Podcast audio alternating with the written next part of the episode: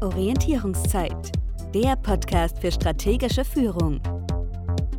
Erfahren Sie, wie auch Sie durch strategisches Denken und Handeln als Führungskraft noch erfolgreicher werden und Führung leichter gelingt. Und hier ist Ihr Gastgeber, der Führungsstratege Jürgen Wulff. Herzlich willkommen zur Orientierungszeit. Neben mir sitzt Hanna Meiners. Hanna, du bist Content-Expertin und Kommunikationsberaterin für Unternehmen. Deswegen habe ich dich eingeladen. Herzlich willkommen. Ja, hallo, freut mich dabei zu sein.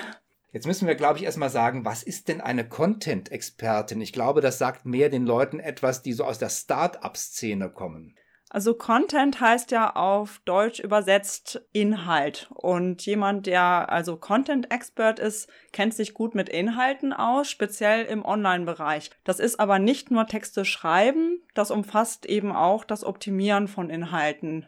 Das heißt, du würdest dir auch Webseiten ansehen und kannst dann sagen, das ist ein günstiger Fluss von Informationen, man sollte hier drauf klicken, da sollte man das so formulieren, damit man Leute auch dazu bringt, etwas anzuklicken oder damit Besucher von Webseiten das verstehen, was dort steht. Ja, ein Content-Expert überlegt sich natürlich auch, wie kann überhaupt ein Unternehmen mit Inhalten sichtbar werden? Wie kann man eine Story oder Geschichte entwickeln? Wie kann man das, das man macht, in Inhalte verpacken? Das heißt, es sind es auch vor allem die Start-ups, die du betreust, oder sind es inzwischen auch so die traditionellen Firmen, die deine Dienste in Anspruch nehmen? Das ist ganz unterschiedlich. Also dieses Jahr waren teilweise Startups dabei, aber auch traditionellere Unternehmen, die schon ganz etabliert sind, die einfach Bedarf für Inhalte haben. Also oft ist es ja so, dass Unternehmen selber nicht die Zeit haben, zum Beispiel Blogs zu betreuen oder auch äh, zum Teil Marketingtexte zu schreiben. Die Teams sind überlastet und dann wird gerade sowas gerne mal ausgelagert an jemand, der sich damit intensiv auseinandersetzt. Das ist, glaube ich, auch ein Thema, was typischerweise so in dieser freiberuflichen Szene landet. Es gibt, glaube ich, wenig angestellte Menschen, die das, was du machst, auch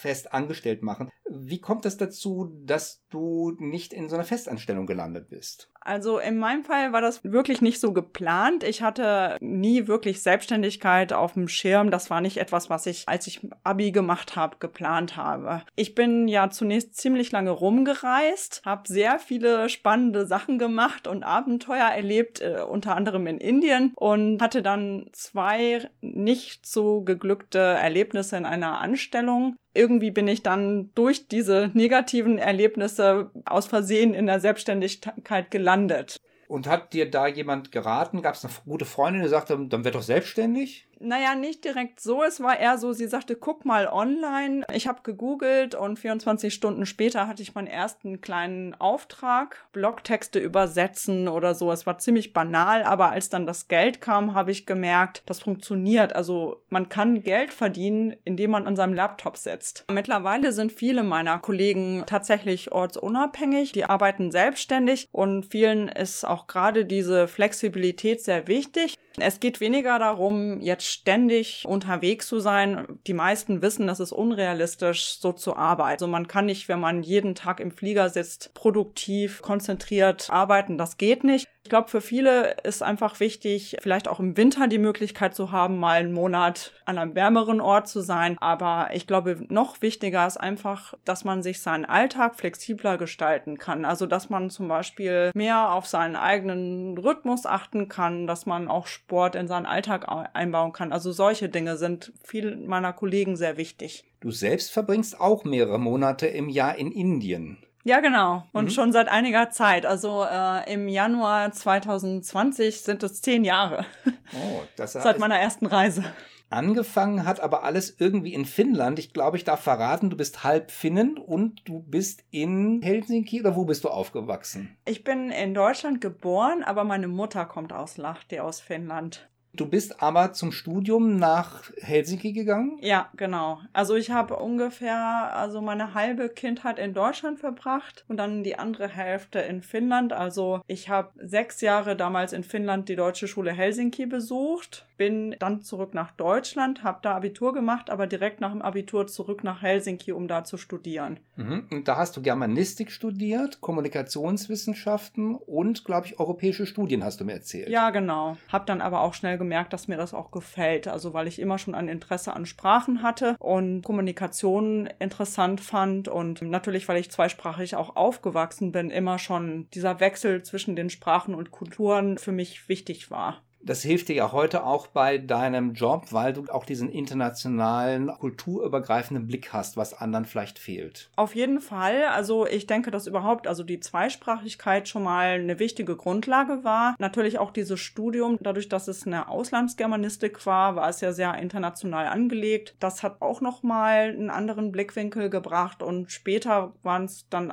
eindeutig auch meine Reisen, die nochmal dazu beigetragen haben, dass ich so einen Außenblick bekommen habe. Das zieht sich wie ein roter Faden eigentlich auch durch meine ganze Biografie, dieses Brückenschlagen zwischen Kulturen. Ich glaube, das ist auch dein Spruch, den du auf deiner Homepage hast. Hannah Meiners Bridging Cultures. Den hatte damals ein Designer-Team mir vorgeschlagen, als es um die Logo-Entwicklung ging. In dem Moment, als die mit diesem Spruch kam, dachte ich sofort, das passt. Was ich verblüffend finde, du hast mir erzählt, dass du in einem kleinen Laden in Helsinki gearbeitet hast. Das war, glaube ich, so ein ökologisch ausgerichteter Laden mit einer ungewöhnlichen Chefin. Und das hat dazu geführt, dass die immer größer wurden und auch in die Online-Welt gegangen sind. Vielleicht kannst du uns da was zu erzählen. Äh, das war damals noch richtig so ein Startup. Also wir haben wirklich alles mit der Hand gemacht. Wir haben die Preis Zettelchen noch mit der Hand geschrieben und langsam ist dann aber aus so einem kleinen, urigen Bioladen dann auch ein international agierender Laden mit Online-Shop geworden. Mittlerweile jetzt zehn Jahre später immer noch sehr erfolgreich am Markt und importiert auch Waren nach Finnland. Also meine Chefin war damals schon Visionärin, würde ich sagen.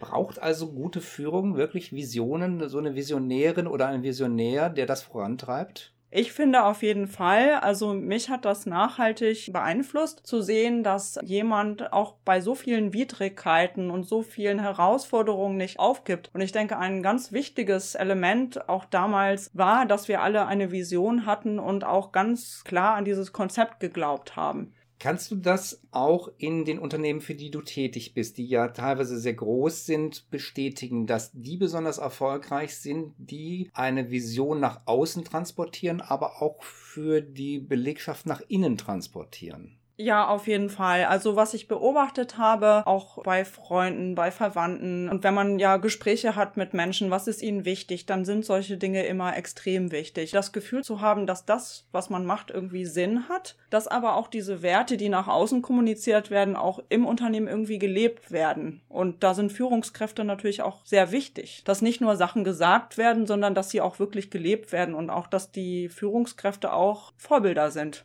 Du hast ja mit vielen anderen zu tun, die auch wie du freiberuflich sind oder in Projekten arbeiten. Warum lassen die sich nicht anstellen? Ich denke, bei vielen meiner Kollegen ist es wirklich so, dass sie ziemlich kreative Persönlichkeiten sind, denen auch Flexibilität sehr wichtig ist. Ich habe zum Teil auch Kollegen, die sagen, mir hat so ein normaler Rhythmus von acht bis vier Uhr nachmittags nie gelegen. Manche sind auch Nachtmenschen, die arbeiten gerne zu vielleicht um Mitternacht und sind dann hochproduktiv und sind morgens um neun einfach nur müde. Also bei einigen hat es wirklich was mit persönlichen Präferenzen zu tun. Bei anderen ist es auch, glaube ich, die Möglichkeit, auch Dinge selber entscheiden zu können. Nicht erst immer Entscheidungen abwarten zu müssen, dass man Dinge sofort umsetzen kann. Also man ist sein eigener Chef sozusagen. Ich glaube, das ist vielen meiner Kollegen einfach wichtig.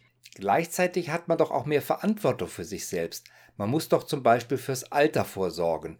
Ist das vielleicht auch ein Thema, das man eher verdrängt? Also ich muss zugeben, dass ich das lange auch äh, eher ausgeblendet habe. Also man ist natürlich irgendwie gerade, ich da, denke mit 20, da hat man das Gefühl, das ist noch sehr weit weg und man möchte über sowas gar nicht nachdenken. Warum soll man am Anfang noch schon über das Ende nachdenken? Das mhm. fühlt sich zunächst nicht besonders attraktiv an. Ich habe aber das Gefühl, dass jetzt in meinem Netzwerk vor allem Frauen immer mehr aufwachen, dass dieses Thema sichtbarer geworden ist, auch durch zum Beispiel diese Madame Moneypenny mit ihrem Blog und Podcast. Also, dass es auch jetzt so Persönlichkeiten gibt, die dieses Thema sichtbarer machen und darüber sprechen, wie kann man Geld sparen, wie kann man seine Finanzen besser verwalten, wie kann man gucken, dass man besseres Gehalt kriegt oder entsprechend seine Honorare so gestaltet, dass man langfristig dann eben auch gut verdient und am Ende dann seiner Karriere dann auch Geld übrig hat. Dazu fällt mir auch ein, ich hatte ein Gespräch mit einer Kollegin, Kollegin, die auch da schon relativ fortgeschritten ist, also auch selber als Investorin agiert. Und sie sagte, es geht ja auch nicht nur um Geld, es geht ja auch um die Frage, wir denken immer, ja, Rentenalter vielleicht mit 65, aber sie sagte, warum muss es mit 65 sein? Also wie möchte man leben? Vielleicht möchte man einfach schon früher viel mehr Freizeit haben oder Optionen haben. Das heißt also natürlich, wenn man sich über dieses Thema Gedanken macht, bringt das einfach Flexibilität ins Leben. Und das hat bei mir auch nochmal so einen Switch umgelegt, dass ich weiß, ich muss mich mit diesem Thema befassen. Und das steht bei mir auf jeden Fall jetzt auch an. Also ich möchte da auch aktiv werden und auch was tun. Du bist jetzt seit fünf Jahren freiberuflich tätig. Gibt es schon so eine Art Zwischenbilanz, die du ziehen kannst? Vielleicht beruflich, aber auch persönlich? Generell würde ich sagen, ich habe vieles sehr, sehr langsam gemacht. Ich hätte sehr viel früher mich, glaube ich, professionell beraten lassen sollen, weil man dann ja nicht lange Umwege geht, sondern von vornherein vielleicht zielgerichtet das Richtige macht. Hätte mir mal mit 20 jemand schon bestimmte Ratschläge gegeben, hätte ich wahrscheinlich ganz anders agiert und jetzt in den letzten vielleicht 15 Jahren schon sehr viel erreichen können. Aber trotzdem fällt deine persönliche Bilanz, glaube ich, nicht negativ aus. Also ich persönlich glaube, dass dieses flexiblere Arbeiten die Zukunft ist, weil es, glaube ich, auch zur Gesundheit von Menschen und zur Zufriedenheit beitragen kann. Und ich habe gesehen, dass selbst schon die Tatsache, dass jemand vielleicht einen Tag in der Woche Homeoffice machen kann, bei vielen Menschen wirklich zur Lebensqualität beigetragen hat. Also die Möglichkeit, dass man auch vielleicht mehr auf seinen Körper und seine Gesundheit achten kann. Also deshalb denke ich, dass es für mich die bessere Lösung war. Wie geht's denn weiter? Hast du ein aktuelles Projekt? Wird sich was verändern bei dir? Ähm, also ich habe ja bisher eher wie ein traditioneller Freelancer gearbeitet und ich habe einfach jetzt doch sehr klar gemerkt, dass man da irgendwann an, an so eine Grenze kommt. So sehr ich Schreiben liebe oder gerne tue, ist es so, dass ich doch gerne mit Menschen agiere und deshalb hoffe ich, dass ich nächstes Jahr noch mehr interaktive Formate entwickeln kann, wo ich auch Workshops gebe oder vielleicht auch sogar mal auf einer Bühne stehe, dass es vielseitiger wird und dass ich praktisch auch so einen Ausgleich zum Schreibtisch habe. Also das merke ich auch, dass mir das immer ganz gut tut, wenn ich dann wieder rauskomme und einfach auch mit Menschen zu tun habe. Das klingt sehr interessant. Vielleicht sehen wir uns dann nächstes Jahr noch einmal, wenn du über deine Erfahrungen darüber berichten kannst. Viel Erfolg weiterhin und vielleicht bis auf nächstes Mal. Dankeschön, hat mich sehr gefreut, dabei zu sein. Bis zur nächsten Orientierungszeit. Ihrem Podcast für strategische Führung mit Jürgen Wulff. Bringen Sie mehr Führungs-Know-how in Ihr Leben.